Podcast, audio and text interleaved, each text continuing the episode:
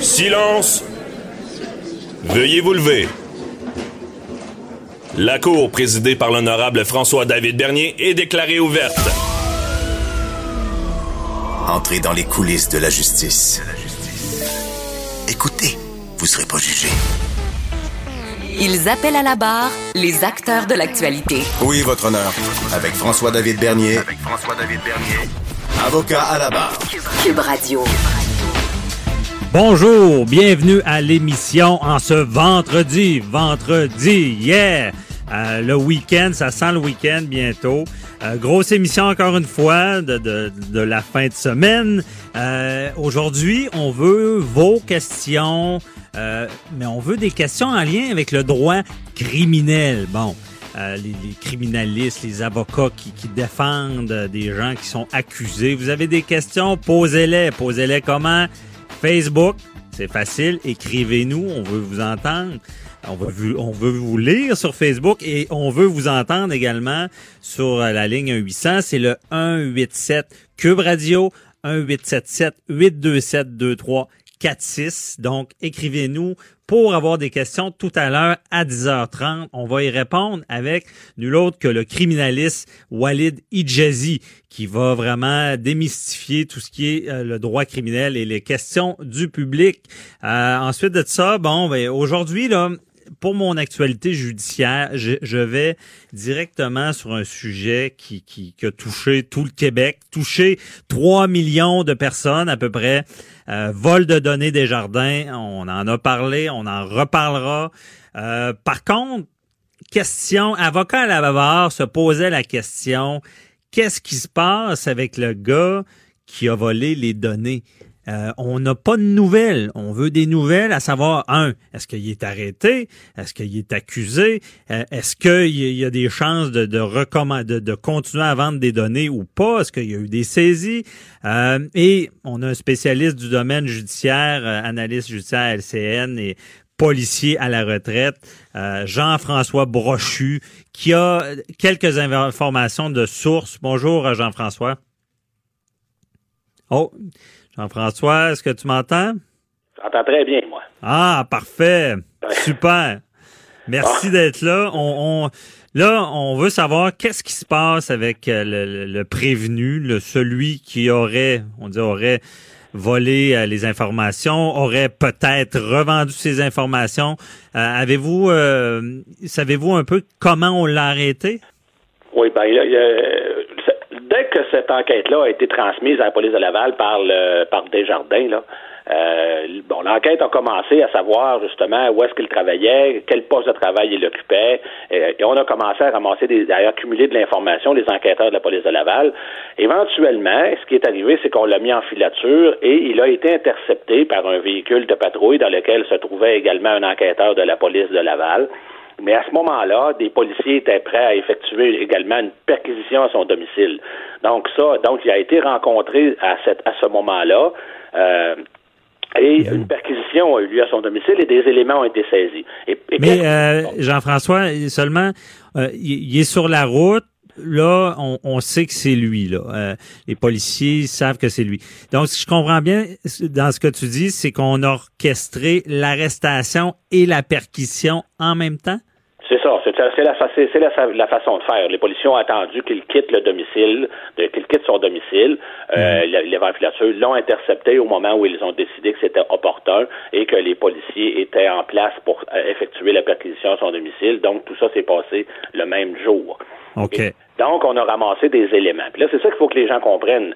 Il a été remis en liberté, il a été rencontré, il a été interrogé. Est-ce qu'il a répondu aux questions? Est-ce qu'il a donné des informations aux policiers? Ça, on le verra au procès. Mais donc, il a été rencontré et remis en liberté parce que deux, deux choses, on va revenir là-dessus, on en a déjà parlé, je vais essayer d'être bref, là. Mais la divulgation de la preuve, qui, est, qui fait euh, suite à une décision de la Cour suprême, oblige la couronne à divulguer l'ensemble de sa preuve à la défense. Et ça, dans, dans, dans le cas qui nous intéresse, ça peut prendre un certain temps parce que je, présentement, là, ce qu'on est en train de faire au niveau de la Sûreté du Québec, c'est des experts du module de, du module de l'informatique à la Sûreté du Québec, c'est qu'on est en train d'analyser justement les éléments qui ont été saisis chez lui, mais également ils ont effectué des perquisitions chez ses fournisseurs euh, Internet pour voir euh, à qui, parce qu'on le sait, là, ça a été divulgué, il en a vendu des informations. D'ailleurs, il en a tellement vendu qu'on le sait tellement qu'il y a déjà des gens qui sont victimes de fraude dans, dans ailleurs au Canada, qui sont des, des gens qui ont été qui font partie de 2 900 000 personnes. Ouais. À ce moment-ci, on, on, on, sait pertinemment qui a vendu des données. Là. voilà, OK, parce que c'est ça, les perquisitions qui ont été faites tant chez son fournisseur informatique que dans, ses, dans, dans l'équipement électronique qui a été ramassé chez lui, à ce stade-ci, ça a permis aux enquêteurs de voir que donc euh, il a vendu euh, de, une partie de, euh, des, des, des, informations qu'il a obtenues.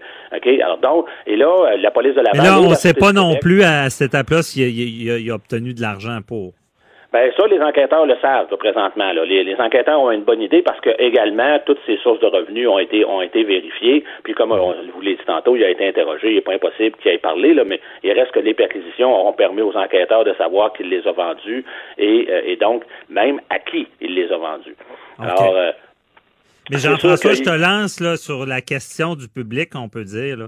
Les gens se disent tout, euh, il est arrêté, il est relâché. Mais cette personne-là, s'il est relâché, est-ce qu'il y avait des complices? Il est en train de vendre de quoi nos données encore une fois? Euh, comment on sait qu'il qu recommencera pas? Ben, il est plus chez Desjardins, mais il, il a eu en, sa possession les données. Il y a peut-être des copies. Je pense que ça, ça, choque les gens, malgré que le crime n'est pas un meurtre, là, je veux dire, mais on le libère. Est-ce que c'est normal? Oui, ben t'as pas le choix de faire ça aujourd'hui. C'est ça, c'est, le deuxième aspect. Après la divulgation de la preuve, après l'ordonnance de la, de, de, Cour suprême de, divulguer l'ensemble de la preuve, ben, le deuxième élément qui est important que les gens doivent toujours garder à l'esprit, c'est l'arrêt Jordan. L'arrêt Jordan qui impose à la couronne de faire le procès d'un accusé, euh, dépendamment des types d'accusation, si c'est un acte criminel ou une infraction mixte, en 18 ou en 30 mois. Alors, mmh. Ça, c'est important. Et ça, ça compte, le, compteur, le tic-tac, commence au moment où la personne fait l'objet d'accusations formelles. Donc, au moment où lui, mettons, va être réarrêté éventuellement avec un mandat d'arrestation, avec une liste de, d'accusations, puis cette liste-là pourrait être très, très longue. Et là, il va comparaître à la Cour. Et à ce moment-là, ça commence. Donc, à ce moment-là, il va falloir que la couronne soit prête à remettre l'ensemble de la preuve qu'elle entend utiliser, ou même qu'elle n'entend pas utiliser, mais l'ensemble de la preuve qui a été accumulée dans, dans, l'enquête à la défense, à l'avocat de défense. Donc, tu ne peux pas te permettre aujourd'hui, à cause de Jordan, là, ça change. C'est un des aspects qui change complètement la façon de travailler. Mais, mais ça, on le comprend bien, Jean-François, puis entre moi et toi et nos auditeurs, euh, quand même, comment on a des garanties que cette personne-là ne, ne commet pas des méfaits en lien avec ces données-là en ce moment? Comment les, les policiers ont cette garantie-là? On aurait, on n'aurait pas dû le détenir? Ben, écoutez, là, euh, ça, il y a des détails dans l'enquête qu'on peut pas, euh, dont on peut pas parler, mais mettons mhm. qu'ils ont des garanties suffisantes là avec ce qu'ils ont saisi, ils sont, sont suffisamment convaincus que, que, que mettons qu'on on a cessé euh, la divulgation, on a cessé, on l'a empêché de nuire, autrement dit, il peut pas, il peut plus nuire pour le moment. Ben, c'est mhm. sûr qu'il n'y a rien d'infaillible, là, mais c'est, c'est, t'es obligé à un moment donné d'y aller avec les éléments que tu dans l'enquête. Et là, donc, c'est ce qui a été décidé. Puis t'as pas le choix de faire ça, là, parce qu'encore une fois, il faut bien que les gens comprennent, si on l'arrête, on le fait comparaître, puis que ça nous prend 12 mois avant de, finalement être en mesure de faire une divulgation complète à la défense, ben à ce moment-là, c'est toutes des, des remises de, le, temps court à cause de la couronne et et le juge peut éventuellement déclarer que on, cesse ça parce que c'est un délai déraisonnable. Comme on a vu, on a vu des meurtriers être mis euh, en liberté. Non, c'est ça, ça, on veut tous pas que ça arrive. Hein? Ben, mais je te pose une, je suis tannant ce matin, je te pose encore une colle. Bon, avec avec ce que tu sais de tes sources, bon, il est, arrêté telle journée, perquisition en même temps. Mais ce qu'on sait, c'est qu'il est arrêté et il est relâché euh, peu de temps après, là. Donc, on n'a pas eu le temps d'analyser ce qu'on a eu dans la perquisition. On ne sait pas encore à qui on a vendu puis qu'est-ce qui se passe vraiment, mais on le relâche quand même. Est-ce que c'est normal, ça? Pas le choix. Encore une fois, ça fait partie des nouvelles règles. Mais l'enquête se poursuit. Moi, je peux vous dire que présentement, il y a deux phases qui sont en train d'avoir lieu. On est encore en phase analyse au niveau de la Sûreté du Québec, mais dans cette phase analyse-là, il y a toutes les, les, personnes avec lesquelles il a communiqué, avec lesquelles il a eu des transferts, toutes les adresses IP auxquelles il a transféré les données. Toutes ces informations-là sont en train d'être accumulées par les policiers.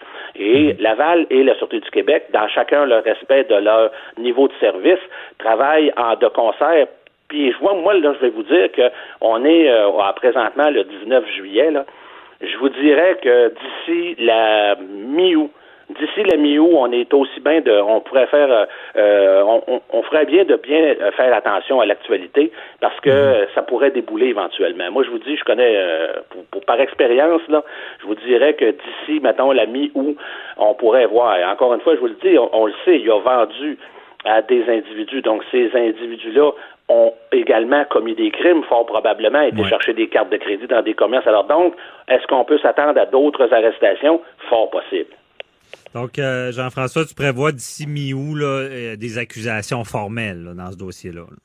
Ben moi je m'attends. Ben peut-être, peut-être pas. Peut-être que lui ne reviendra pas à la cour, mais cette enquête-là, euh, elle, ne concerne pas que lui. Cette enquête-là, on, le sait là, ça a été divulgué il a vendu. Donc, il y a des gens, et on le sait également, qu'il y a des gens qui sont allés chercher des cartes de crédit, des, qui même euh, euh, ouvert des comptes accédés à, dans d'autres provinces. Alors ça, ces gens-là aussi peuvent faire l'objet, vont faire l'objet d'accusations criminelles. La preuve doit être accumulée contre ces individus-là aussi.